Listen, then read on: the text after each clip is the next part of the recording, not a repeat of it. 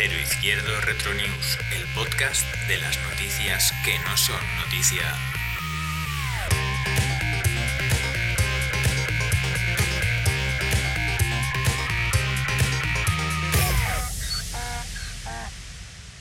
Buenos días, somos Cero Izquierdo Retro News, el podcast de las noticias que no son noticia.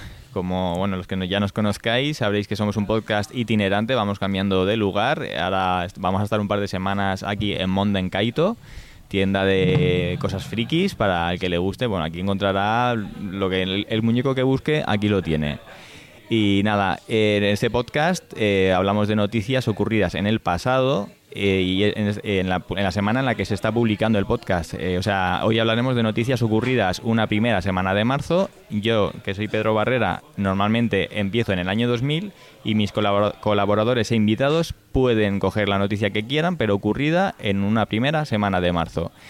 Eh, bueno, ya para que también que no lo sepa, estamos en, redes sociales como Cero Izquierdo, en YouTube, eh, 360 grados los vídeos, para que los que nos queráis ver, aunque como siempre digo, somos más guapos eh, solo viendo la voz. bueno, Eh, pues nada, eh, buenos días chicos, Roberto, ¿cómo estás? ¿Cómo- Bien, muy bien. Esta semana estoy muy bien, bastante bien. Sí, sí. ¿Sí? Sí, sí. Eh, ¿Por qué? Porque sí, porque me ¿Cómo, la- te, cómo me- te ha ido la última me- semana? me pues la verdad es que de lunes a viernes es una puta mierda, pero hoy bien. Ah, bueno, o sea bien, que por eso estoy contento, porque ahora se inicia un fin de semana eh, repleto de posibilidades. Muy bien, muy bien.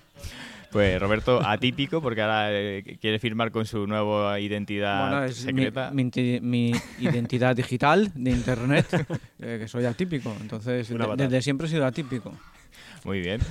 Edu Cuadrado, a ti te puedo decir el apellido, ¿no? Sí, sí, sí, sí, sí, por supuesto. Buenos Me días, honra. Edu. Buenos días. ¿Qué tal? Pues encantado de estar aquí otra vez en Munden Kaito. Estoy anonadado de estar rodeado de tantos Son Gokus, Vegetas, Narutos, Batmans. Estoy fascinado. Nos podemos quedar aquí la temporada entera si queréis. Pues no estaría nada mal.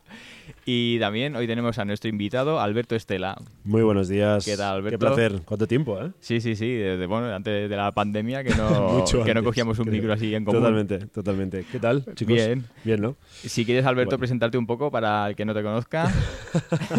Porque no nos conoce ni a nosotros, o sea, que, que hacemos el Bueno, podcast. voy a decir mi apellido también porque, bueno, como no tiene tampoco relevancia, pues Alberto Estela, soy Alberto. Estela, un placer. Eh, nada, es que no tengo muchas más que cosas que comentar. No sé si quieres hablar un poco a, qué, no- a qué te dedicas. O... Bueno, si eh, yo pues bombero forestal, entre semana, fin de semana eh, intento hacer algunos bolos, los que salen. Eh, y nada, pues... Bolos esto. de Bolos DJ.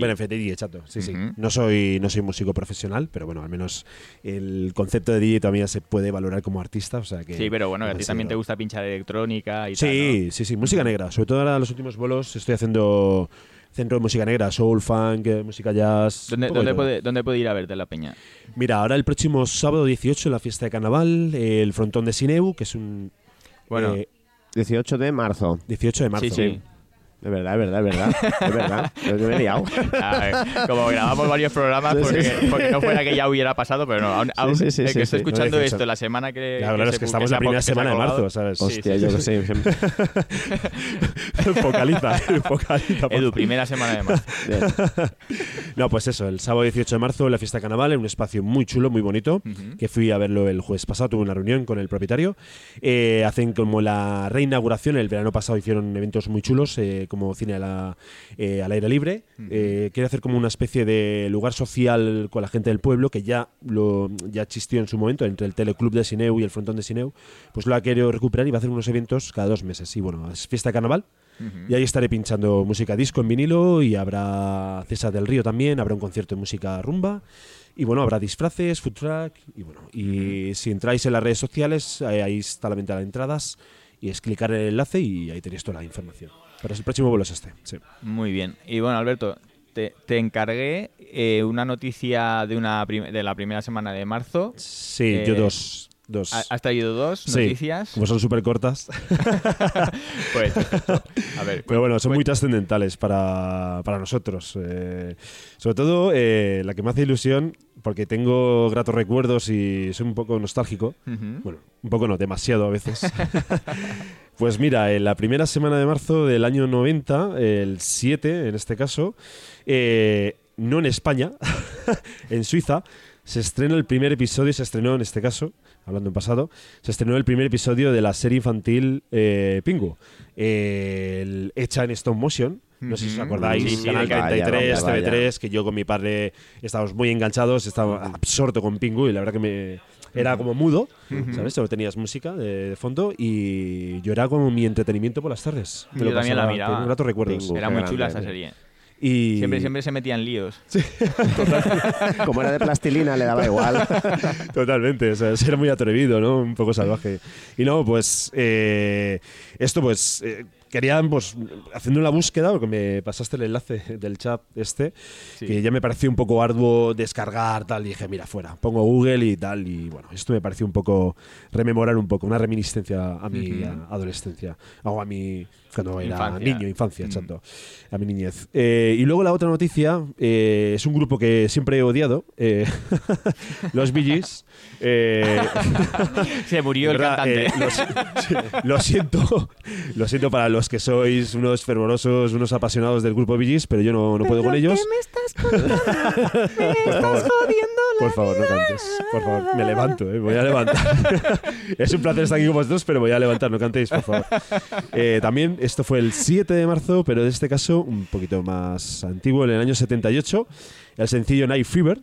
Eh, Ah. tema este por La excelencia. banda sonora de Fiebre de Sábado a la Noche. Yo, Sí. eh, Sí, la he sí. visto esta película. Pues, No, Eh, ah, John Travolta, ¿verdad? Sí, sí, sí, sí, pues, sí. Está muy creo bien. que fue está una de sus bien. primeras películas así que lo petaron. Si no, la Está guay, primera. está Fue guay. la primera que lo petó, sí. Sí. sí. Sí, Está pues- muy bien esa película, ti- tienes que verla. Vale, pues mira, este fin de semana, mañana voy a hacer día, día en Roberto, casa. Roberto te ha dicho que tienes que ver. Bueno, no, no, tiene criterio, Roberto tiene criterio. Es una orden, eh, Ah, vale, no te va- una orden, ¿eh? Vale. No, no, pues nunca sería una orden. Eh, porque es una cosa que no te vas a arrepentir de haberla visto.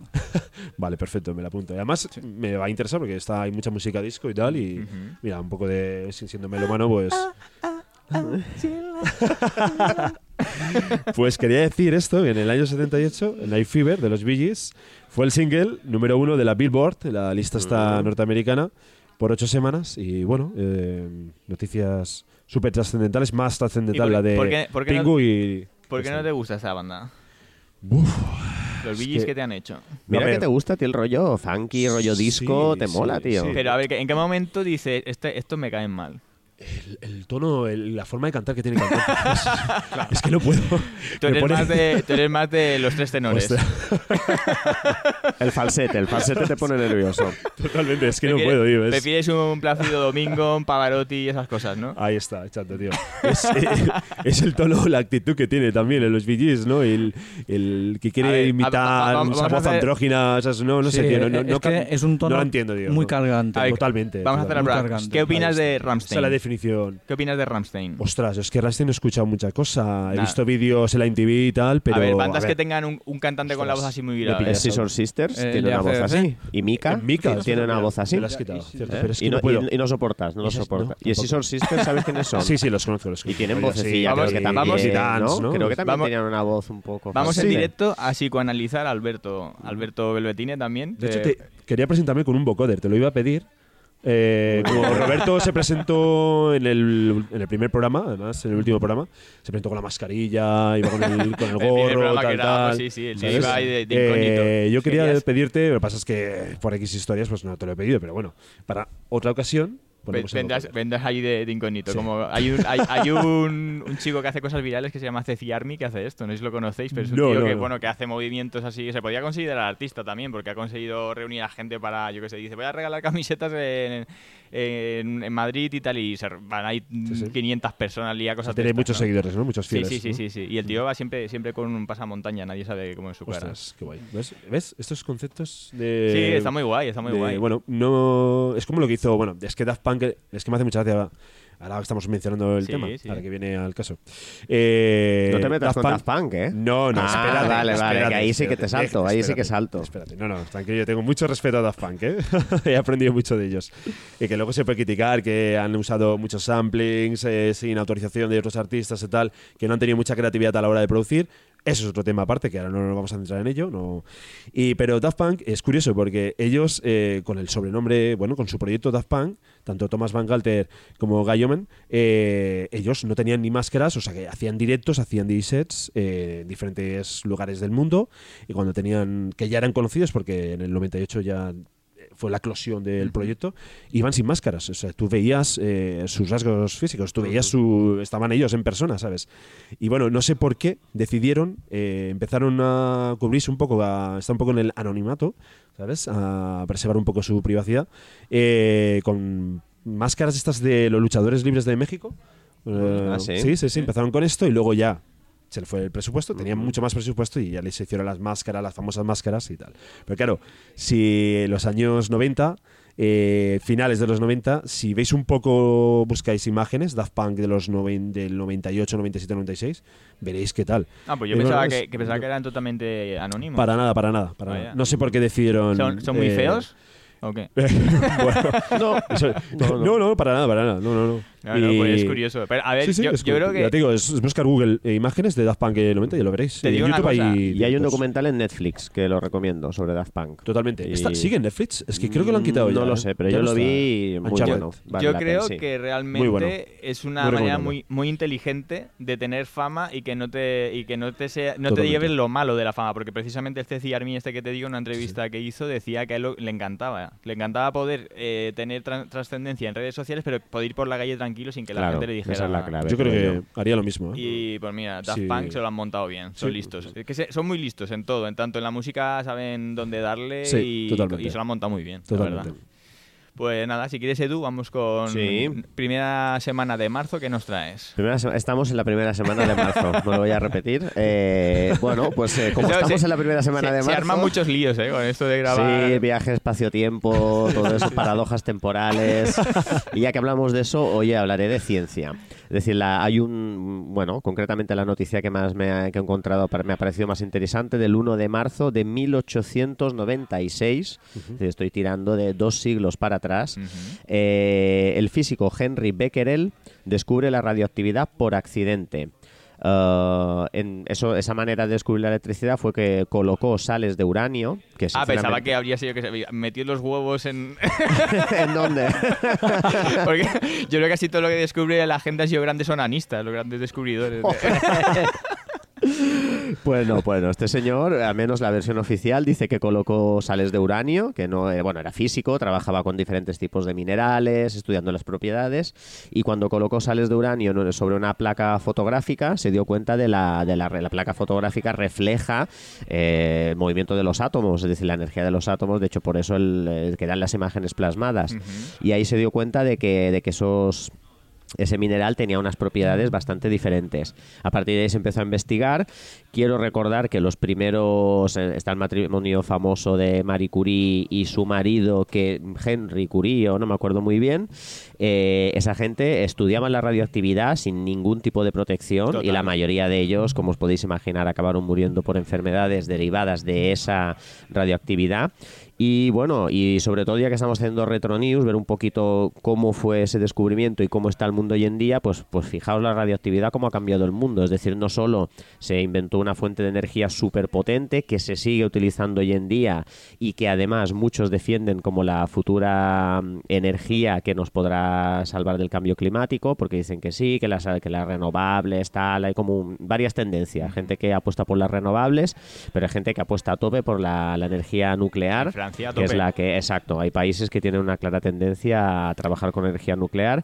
Y bueno, ya sabéis que aparte se ha utilizado como un arma bastante potencial, un arma masiva, que ya se ha experimentado con ella. Ha habido tristemente ataques con armas nucleares, el más famoso, el- la bomba de Hiroshima y Nagasaki, pero bueno, sigue habiendo, se sigue utilizando armamento nuclear y además ha habido acci- accidentes bastante conocidos como el de Chernóbil y también el de la central de Fukushima. Con el maremoto. Entonces es una es verdad, es como una fuente de energía eh, muy buena, tiene muchas posibilidades, pero en el momento en que se te pierdes el control de ella, pues es bastante peligrosa. Tiene unos riesgos aso- asociados muy altos. Mira, me, me gusta el tema. Y te voy a hacer do- dos, dos, dos datos. El primero es que cuando empezaron con la radioactividad se dieron cuenta que era fluorescente. Y en Estados Unidos había una fábrica que se dedicaban a hacer cosas fluorescentes. Se dedicaban a hacer incluso pasta de dientes, creo que llegaron a hacer, cosas, y cosas así, eh, cosas decorativas para la ropa y tal. Y eh, las chicas que trabajaban allí han, han pasado a la historia porque les hacía mucha gracia que las cosas brillaban y se, se pintaban los labios y cosas así porque eh, luego iban de noche y les brillaban los labios todas. Acabaron, eso acabó mal. Acabaron todas mal. horriblemente mal. Y luego el otro dato es que lo que dices tú, lo malo que ha sido como arma, pero lo positivo que ha sido para la humanidad. Porque ese momento, uno de los momentos más trágicos de la humanidad es la utilización de estas armas. Pero gracias a eso hemos pasado a otro estado de, eh, de- de confrontación internacional, como fue la Guerra Fría, que todo el mundo sabe, si yo tiro una bomba, acabamos ya prácticamente con el planeta, o con la humanidad, mejor dicho. Y ha sido muy malo, pero muy positivo. Ahora mismo llevamos un montón de años, eh, con, bueno, con menos guerras, que sigue habiendo guerras, pero a nivel internacional la cosa, se- después de dos guerras muy grandes, se relajó precisamente por ver eh, hasta dónde se había llegado con esas armas. Y, realmente ha tenido consecuencias muy positivas el- el- la utilización de las armas atómicas. Y es, es un contraste, ¿no? Es todo Sí, un contraste. Sí, sí, sí, sí. Además, eh, ah, bueno, ya sabéis que me gusta mucho el mundo Tolkien y dicen que cuando Tolkien escribió su novela eh, era en la época de entre, entre la Primera y la Segunda Guerra Mundial y, y él, el, el anillo único de Sauron, que era ese anillo que todos querían poseer, que te daba un poder increíble y que cuando tú lo tenías eras más poderoso que nadie, nadie pero que al final te acababa destruyendo, dicen que él se inspiró en la, en la energía nuclear, en las armas nucleares, que se empezaba a hablar de que se iban a usar y él decía que eso sería un auténtico desastre, que era un poder muy grande, pero que los países estaban volviendo locos, totalmente estaban perdiendo la cabeza con eso. Y lo que dices tú, es un arma muy Pero- poderosa. eh, al tener arma muy poderosa, sabes que no te la puedes jugar, porque el momento que la utilices se va todo al garete. Pero da miedo. O sea, yo creo que que- juega mucho con el miedo. Es que las, las bombas atómicas que se echaron, que se tiran en la Segunda Guerra Mundial en Japón, creo que son como mil veces menos potentes de las que se han desarrollado. Claro, claro. O claro. sea, es una barbaridad. O sea, si te tiraran una bomba de las que se están desarrollando ahora, acabarías con media península, con una sola. Bueno, no sé exactamente, pero mm, son mucho más destructivas que las que había antiguamente. Qué capacidad de destrucción tiene el ser humano. Hemos creado cosas maravillosas, pero, también. Pero es que necesitamos, horrorosas. necesitamos lle- llegar a Bueno. tocar fondo. Mm. Para, para mejorar necesitamos tocar fondo. Mm. Y yo creo que ha sido positivo por eso, porque llegamos a ese punto en el que ahora todo el mundo sabe. O sea, cuando tú haces una guerra es para ganar algo. Mm. Tú quieres ganar Claro. un territorio, quieres ganar u- un bien estratégico, Mm. pero si sabes que tiras una bomba y el otro te va a tirar otra a ti, al final todos perdemos. Mm. Y eso ha frenado a las guerras. Mm. Y es muy positivo. De hecho, yo creo que Rusia en ningún momento se, se va a plantear. Es que todo el mundo dice, no, es que Putin tiene el botón rojo y se- se- está loco. Yo realmente no creo que, que lo veamos. Espero, vamos. A ver, pues lo, si no. lo de que está alienado, eso ya lo sabemos, que está loco, lo sabemos, pero yo también tengo mis serias dudas de que Al final es. encanta amenazar, es, es un- también Sí. es un poco de la estrategia también. Sí, pero Putin- la geopolítica de- con el exacto. miedo. Putin lo que quiere es eh, que vuelva la URSS, bueno, Sí. el, el imperio ruso de la URSS y tal. Sí, y, y si, el- y si empezamos con una la guerra. supremacía rusa. Exactamente, si empezamos con una guerra atómica, sabe que no va a conseguir sus objetivos. Creo yo. Pero bueno. China yo creo que tampoco le daría mucho apoyo. Pues, eh, Robert. Ro- Robert, eh, no sé- Conversación muy No sé si profunda, es muy eh, buena idea que, Eh, que grabemos aquí en Monda en Kaito porque eh, que- en vez de estar pendiente de nosotros, solo hace que mirar. No, muñequitos. acabas de decir, acabas de decir, lo yo soy como... ¿Tú te acuerdas de, de- de Rambo, la escena, Rambo 2, la escena que van en un, en un, que en el cuartel general del general aquel, en el polígono, en el hangar, que le están explicando que tiene que ir a la selva a hacer fotos Mm. y se va paseando por la tienda, por- por la- por- Sí. no es una tienda, es un, el- la oficina esta que tienen y, el jefe, o sea, que en ese caso serías tú, eh, estaba hablando y dando, las, dire- y dando las directrices de, de la misión y tal, y, y Rambo está como yo mirando por el techo y tal y cual. Y le dicen, este tío no me escucha, y entonces para él, para re- responder que él está escuchando, eh, le repite las últimas palabras que, que ha dicho. Repite las últimas que he dicho. Roberto, me parece que te da igual lo que estás haciendo. Sí, pero esas no, no tienen mérito porque ahí ya, ya te he dicho el nombre Roberto, ya, está, ya estaba atento. Bueno, es- Antes de eso, ¿qué he dicho?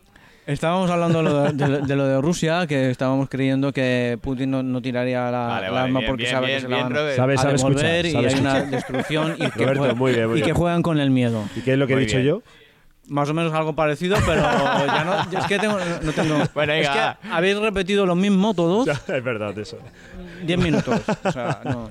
Me, me toca. Sí, Pues ya- te vale. toca. To- tócate. Tengo la noticia del tiempo. Tengo la noticia del tiempo. La noticia del tiempo. Del tiempo de que estamos. De- o sea, de la primera semana de marzo. De la primera semana de marzo. o sea, que no saben ni en qué tiempo estamos. Edu, la primera yo. semana de marzo. Él está Edu, peor que favor. Mira, Me te lo he apuntado aquí en el, en el de esto que se vea. Primera semana de marzo, ¿lo ves? Muy bien. Ah, muy bien, muy Y bien. subrayado. Tecnología punta. ¿eh? Subrayado. Control S, Apunta. subrayar es control Pues S. mira, eh, es que me ha llamado poderosamente la atención que el 2 de marzo del 2003, Ujú. eh, en el rally de Turquía, en un rally que se hizo en Turquía, De coches. de coche- un rally de coches, sí, un rally, el rally Bueno, de también Puede coches. ser de. Bueno, no sé. O de Vale, motos vale. también podría ser, sí. Por eso. ¿Eh? Y, y de, y de quads y de cosas así. De eso no lo sé. De carricoches, de estos de Red Bull Bueno, que es, se tiran. es un rally de coches, un rally de coches Pero- eh, de Turquía, que se hizo en Turquía. Pero eh, coches todoterreno o coches normales. coches de rally. Coches clásicos.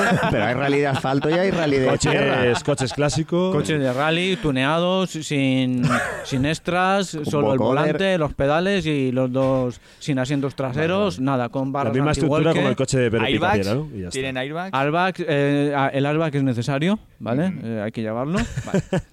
Y luego, bueno, pues que el 1 de marzo, de- el 2 de marzo del 2003, en el Rally de Turquía, Carlos Sainz logra la victoria parcial número 25 de su carrera en el Mundial. Me pareció mm, muy llamativo que se fuera noticia que ganara una carrera, porque nunca había oído que ganara una carrera este hombre. Yo siempre pues, había pues, oído que este hombre, eh, siempre que ve las noticias, pierde. O se ha perdido en, En el Dakar, eh, se, este perdió de ruta y se fue por un sitio que no era, o se le rompió el coche, o volcó, o se le rompe el coche justo antes de cruzar la meta. Lleva dos años en el Dakar que fracasó con Sí, pero- Audi. o sea Pues que- eso, me Pero- llamó la atención que el hecho que ganara. ¿En qué año, Robert? El 2003. 2 de marzo del año 2003. 2003. 2003. A ver, eso es- tiene una explicación muy clara. Lo de que solo oyes las noticias de cuando pincha. No me digas. El tío es un, un campeón histórico y tiene un montón de títulos. El problema es que los medios le dan mucha más chicha a decir, ostras, está a 10 metros de la, de la meta y ha petado el motor. si Pero, no, si no le pasara, no lo dirían. No, pero Carlos yo no Sainz sé. tiene, tiene varios. creo- Esto es ha España, ganado dos. Dakars, creo, Esto es ¿eh? España. Sí, Disfrutan Ha más ganado de dos Dakars y ha participado en 50. Cre- Creo que sí. Pero los dos últimos. No, pero ya ha ganado, ha ganado campeonatos del Estos- mundo. sí, de- habrá ganado, si no, no- no tendría fama. izquierdo, cero izquierdo le está dando protagonismo, le está dando importancia a, las- tío que a no los la tiene, ¿no? éxitos, los logros a Carlos Sainz, ya que no lo hace en otros medios de comunicación Ahí, deportivos, ahí, ahí. en este caso, pues mira lo mira hacemos cómo cero me quiere izquierdo. salvar la papeleta. Ce- Cero izquierdo. Roberto al revés, porque Roberto ha dicho que este tío quiere nunca Lo que tenéis que hacer es etiquetar Por- a Carlos Sainz cuando por- publiquéis el por eso podcast y digo estará contento y dirá, "Oh, qué Claro bien". que sí, por fin Y será el próximo colaborador. Porque no está en la mierda, Carlos Sainz. Sigue ganando, sigue. Joder, Roberto, tío. Es uno de los grandes deportistas de nuestro país. Yo siempre lo he oído. Yo siempre trato. Me acuerdo Aparte, de Carlos Sainz- Moya que le decía: trata de, ar- de arrancarlo, Carlos, trata de arrancarlo. y la meta estaba como de aquí a la puerta. Es épico, trata es de arrancarlo, Carlos. Trata de arrancarlo, por Dios. Trata de arrancarlo. ¿Pero qué estaban haciendo? Pues Ah, pensaba que estaban con los pantalones bajados y no se levantaba. Con el coche, eh, se, se- lo voy a explicar porque ¡Arráncalo! esto no es como el chiste de Heidi. ¿eh? No, deja el chiste aparcado ese. Es un- una, una mancha en mi carrera. Sí. No, que estaba. ¿te- ¿Lo sabes o te, lo explico? Explícalo, yo no lo he escuchado. Sí, yo no lo he sí, que- escuchado. Que, que no podían arrancar el coche, se le rompió el motor y estaban a, a- a nada de la meta. A ¿eh? nada de la meta. Ya, Sí, ya, ya lo estaba sé. nada. Y los otros pasando así. Eso es una, es una putada Cierto. tremenda, ¿eh? Esto suele pasar. Tremenda. O se pierde o lo que sea. Bueno, pero eso porque siempre se le da más repercusión a ese tipo de hechos. Sí. Sí. ¿Tienes alguna otra noticia, Robert? Vale. Uy, ahora te he Eh, pillado otra vez. Te, te- te he visto tu cara en plan, hostia, me has jodido ahora. No, no, No, no, no. es no. que iba a decir una cosa, pero no, como no me acuerdo del, del Sí. apellido de la chica, no lo voy a decir. No, no me acuerdo, tío. Y acuérdate de que tienes que hablar por el micro. Sí. Sí, sí, ya lo sé. Pues a ver, no, de esta semana no tengo nada más. Vale, tengo, bueno, yo de, la, tengo. De, la te- de la tercera. No, no.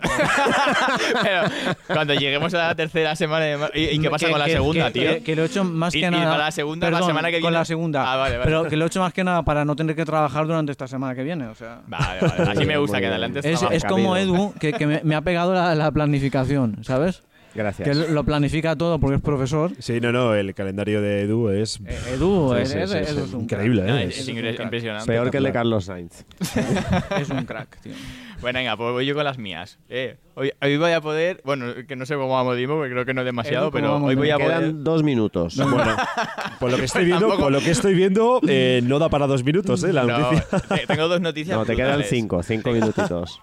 Eh, Puedes hablar de noticias mal- y hablar un poquito del sitio donde estamos grabando. Menos mal que he he, traído. hablado al principio del podcast. Sí, sí, ya he lo- hablado, ya he hablado, ¿eh? Lo hablaste la última no, no, no, febrero. en la pasada. No, en este... en- Vuelve a mencionarlo, Sí, por favor.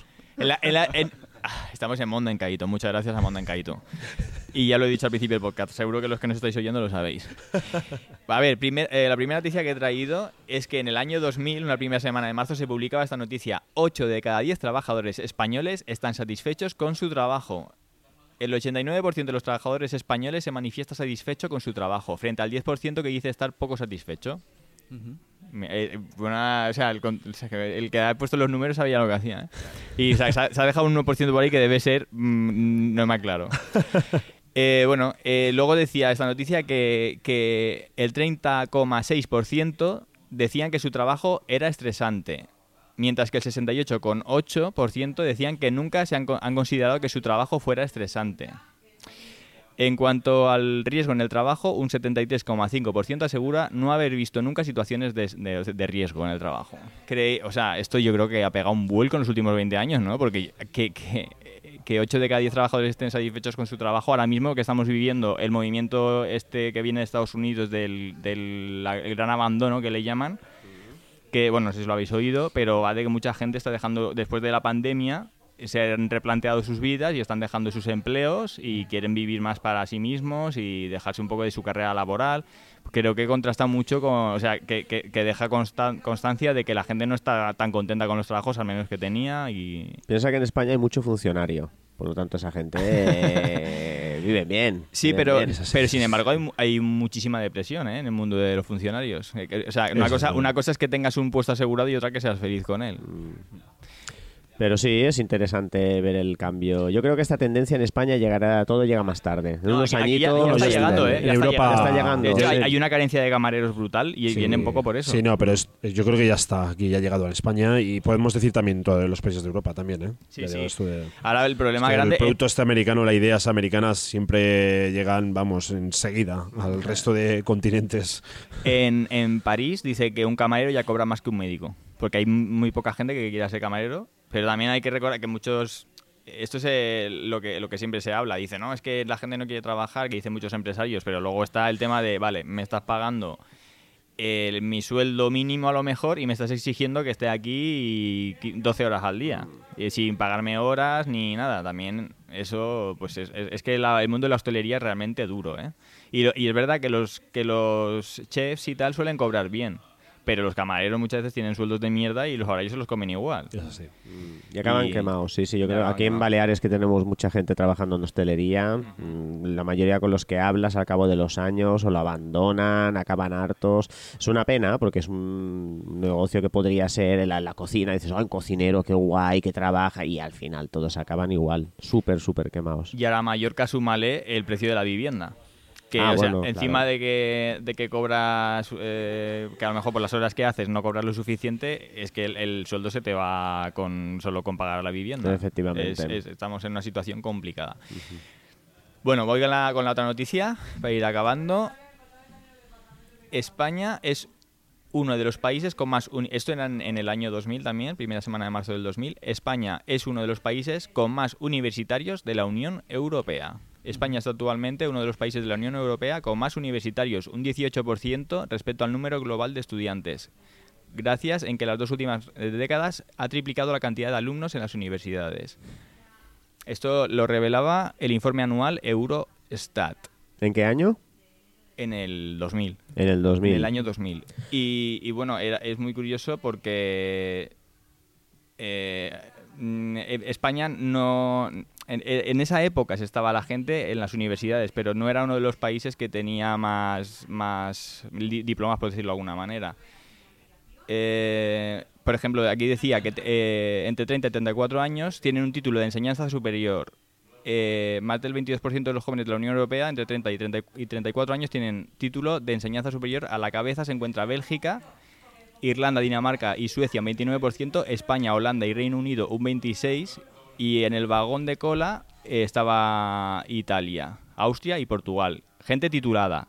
Pero sin embargo, Italia y España, en ese momento, aunque no teníamos, eh, no éramos los países con más gente titulada, sí teníamos más universitarios. Entonces, eh, ahora, con pasados los años, sí que debemos ser uno de los países que deben de tener más eh, gente con títulos universitarios, pero como decimos, aquí el trabajo es eh, el trabajo que hay al menos en Mallorca, por ejemplo, por poner un ejemplo, es muy enfocado a un sector que es el turismo y mucha de esa gente que está titulada, en la- entre los cuales me cuento, luego la carrera como que no ha servido para mucho, ¿no?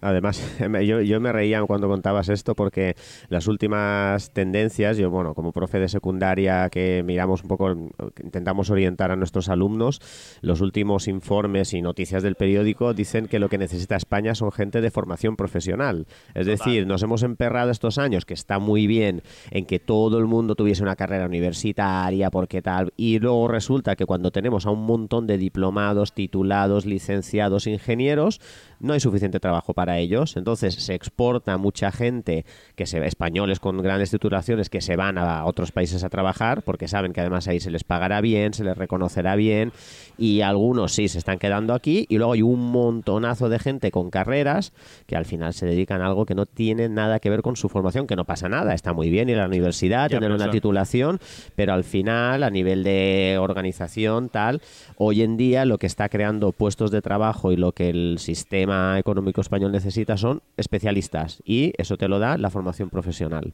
O sea que es curioso. Ahora parece que están em- empezando, que se están dando cuenta ahora y están empezando a apostar, pero es verdad que durante muchos años hemos pagado eh, becas a estudiantes que a- al final acaban dando ese fruto de ese conocimiento en otros países. Hemos sido, de hecho, en algún, en algún artículo he leído que éramos como la fábrica de, de ingenieros de Europa. Y, y al final, ¿dónde se van? A Alemania, a Inglaterra. donde porque- les dan trabajo. Exactamente, y cobran bien. Y aquí, que, eh, eso ha sido una inversión que ha tenido el, el gobierno en formar a, bueno, en formar, en facilitar el estudio, o, y si, y si me- se hace menos de lo que se debería, porque yo creo que realmente aquí se tendría que apostar mucho más por eso, se tendría que coger a gente que realmente eh, fuera inteligente y pagarle las carreras, pero que luego tuvieran salida y, y fomentar el I más D, el, el- el desarrollo en tecnológico en España, porque se ha demostrado que tenemos muy buenos ingenieros, pero al final todos se van fuera, porque aquí no hay, no hay un tejido empresarial que les dé salida. Bueno, aquí hay sol y playa. Sí. Oye, lo que sí que es verdad es que eh, en cosas de tecnología referidas a turismo sí que somos punteros a nivel mundial. También se están saliendo muchas aplicaciones, eh, eh, desarrollo de web y todo esto a- enfocado al turismo, como es lo que hay aquí. Es, en eso sí que, que creo que somos punteros, pero, pero nada más. Aquí está Hotel Beds, por lo visto, uno de los portales de reserva de cámaras más grandes del mundo. Y Trivago también está. Y Trivago también está aquí, la sede. Mm, Sí, sí. Está en el Parvit, me parece. Los dos, creo. Si no me equivoco, ¿no? Eh, España es un gran exportador. Todo esto que has dicho se resume en que España es un gran exportador de talento. Y de, jam- y de jamón serrano y de aceite de oliva. Y del flamenco, que se nos olvida también, ¿eh? Y la el paella. flamenco. Mm. Por favor. Pues nada, a ver si a ver si cambian las tornas un poquillo. Pero nada, estas dos noticias me parecen curiosas de han marcado un contraste ¿no? en los últimos 20 años. Muchos universitarios teníamos, pero a día de hoy la mayoría no, no trabajan de lo que han estudiado. Y además, yo mm, que toco con adolescentes y hablamos bastante, hay muy pocos que quieran ir a la universidad. No es como antes el sueño, todo el mundo de...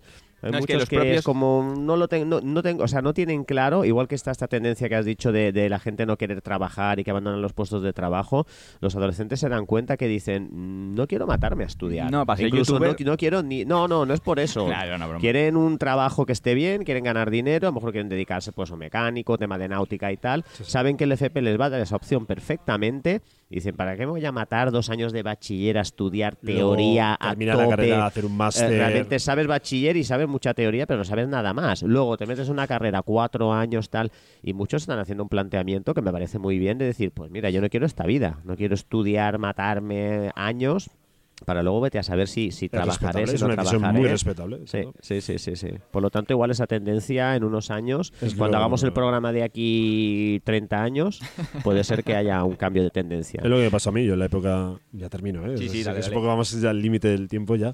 Eh, yo cuando estaba estudiando la ESO eh, no me planteaba en ningún momento, sé que tenía eh, ideas de estudiar relacionado con el tema forestal, ingeniería, ciencias ambientales, pero yo como las matemáticas, yo soy más de letras que de números, ya lo descarté y no quería centrarme en los estudios, no por desidia y por falta de motivación, tal. No, es simplemente, ¿para qué? Es que luego me he ido formando y ahora me estoy dedicando a lo que realmente quiero, ¿sabes? Sin haber hecho una carrera. Una carrera universitaria, obviamente, obtienes muchos conocimientos de la materia, de lo que vayas a estudiar y tal, te formas mucho más, eh, etc, etc.